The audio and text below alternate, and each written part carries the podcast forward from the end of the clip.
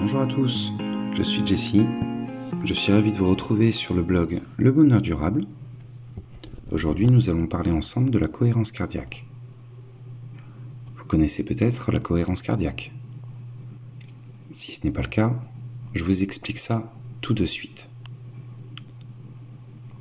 La cohérence cardiaque est un concept qui a été développé aux États-Unis dans les années 90.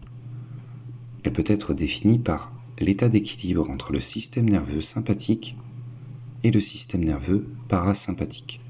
Alors, qu'est-ce que c'est? Le système nerveux sympathique est responsable du contrôle de plusieurs activités automatiques, comme le rythme cardiaque, en l'occurrence, et de préparer le corps humain à l'action.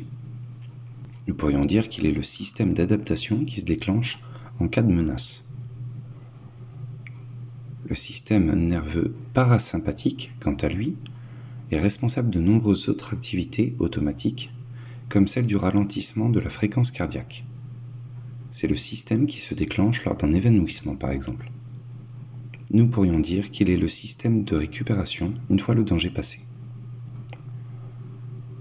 Son principe est de permettre de contrôler le rythme cardiaque grâce à la respiration et de pouvoir gérer le stress, l'anxiété les émotions et la concentration. C'est une technique de relaxation qui est souvent utilisée en sophrologie. L'utiliser procure tout de suite un effet apaisant, calmant et un état de sérénité.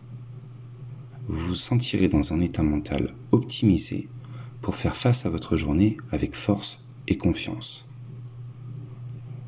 Mais du coup, comment dois-je faire? Elle se pratique de façon simple et rapide. Seulement 5 minutes suffit. Elle consiste à faire 6 respirations par minute pendant 5 minutes. On peut également inspirer 5 secondes, puis expirer 5 secondes et faire ce cycle 6 fois de suite. Il est important d'avoir la bonne posture, être assis avec le dos droit et de se trouver dans un endroit calme. Vous pouvez très bien accompagner vos séances avec de la musique de relaxation ou bien d'être dans le silence complet, selon ce qui vous va le mieux. Je vous conseille de la pratiquer trois fois dans la journée, en répartissant chacune d'entre elles. Une séance le matin au réveil, une le midi avant le repas, et une à la fin de votre journée de travail. Une dernière peut être bénéfique avant de vous coucher si vous souffrez d'insomnie. Et si nous faisions une séance ensemble? Tout de suite? Peut-être plus tard dans la journée. À un moment où vous serez au calme, chez vous, et prêt à la faire dans les meilleures conditions. Vous pouvez mettre pause et on se retrouvera plus tard dans votre journée.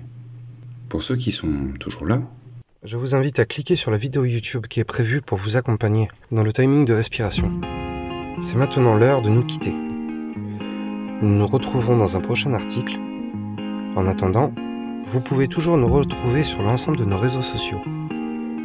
Et d'ici là, portez-vous bien. Bye